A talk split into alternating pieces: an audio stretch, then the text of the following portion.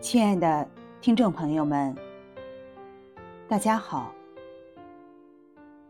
今天我要为朋友们推荐《读者》杂志中的几篇小文章。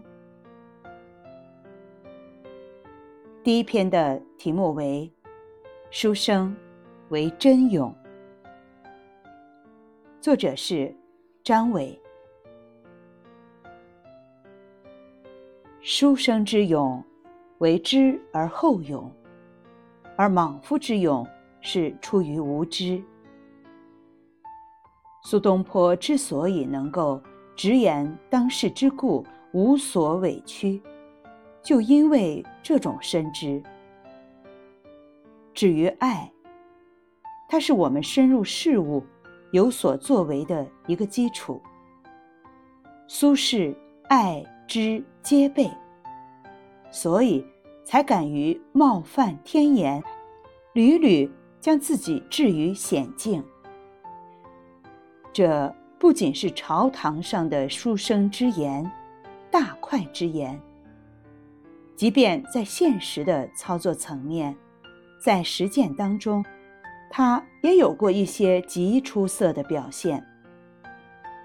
面对徐州的滔天洪水，面对密州的猖獗匪患，他都表现出莫大的勇气，毫不畏惧，一次又一次地展现了一个书生的非凡真勇。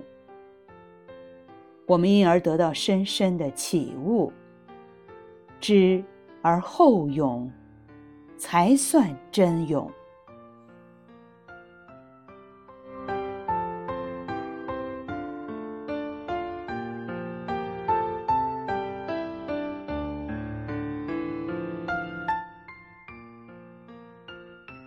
第二篇小文章的题目叫《翻译》，作者曹禺。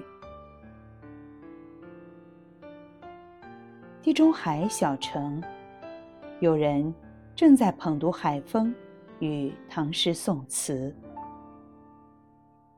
借助西班牙文或者法文，列夫·托尔斯泰的作品，落在江南水乡的书案上。领着一位中国青年走向俄罗斯的旷野，语种的切换当然是翻译，但远不止于此。几个下午，梵高久握画笔，尽收眼底的秋日麦田，终于落成一幅《麦田与收割者》。琵琶女。转轴拨弦，一时生歇，一时弦急。音乐在白居易笔下也有了不同的折射。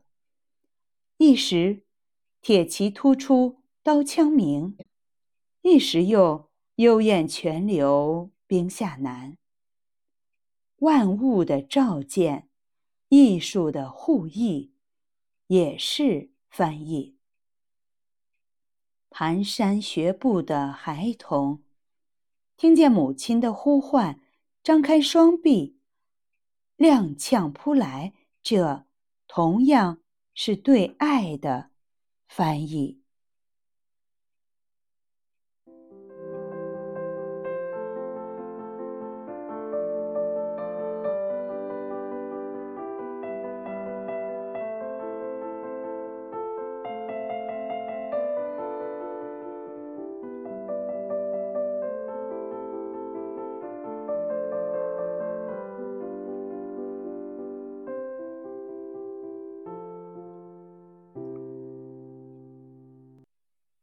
第三篇小文章的题目叫《天赋》，作者毕飞宇。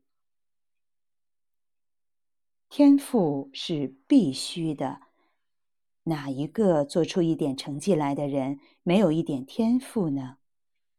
可我很少说天赋，因为谈论天赋是没有意义的。老天给你多少，就在那里了，你能如何？我更看重后天，这是一个变量。是可以通过努力改变的。我在年轻的时候特别骄傲，体会到天赋了，很憨。可是年纪越大，我越不在意这个东西。人是可以改变自己的。康德说了，人是人的目的，如何面对这个目的？这里头有千差万别。我觉得。一个人最大的幸福是这样的假定：我很愚蠢，但是我努力过。我用自己作为目的，我改变了我自己。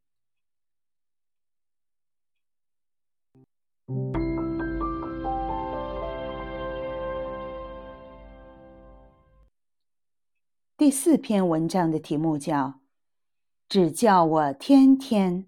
端盘子。作者张晓峰。对读幼儿园的小女儿而言，天下最美味的东西就是巷口老邓卖的馄饨。不管古今中外有多少名厨与佳肴，他只认定老邓的馄饨是最好吃的东西。如果他有什么可奖励的事儿，如果我们偶然想给他一些快乐，一点儿也不难。只要请吃老邓馄饨，就皆大欢喜。有一天，我有点不耐烦地对他说：“我看，你如果生在老邓家，是他们的女儿就好了。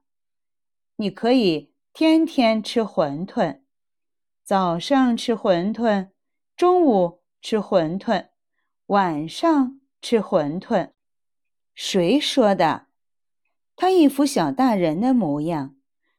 说不定他们不给我馄饨吃，只叫我天天端盘子。我真的被他的话吓了一跳。那里面几乎有一种大彻。大悟的智慧。身为成人，我们经常只会抱怨、自苦，经常在自己的幻觉里美化不曾拥有的事物，然后在争取到手以后再懊悔。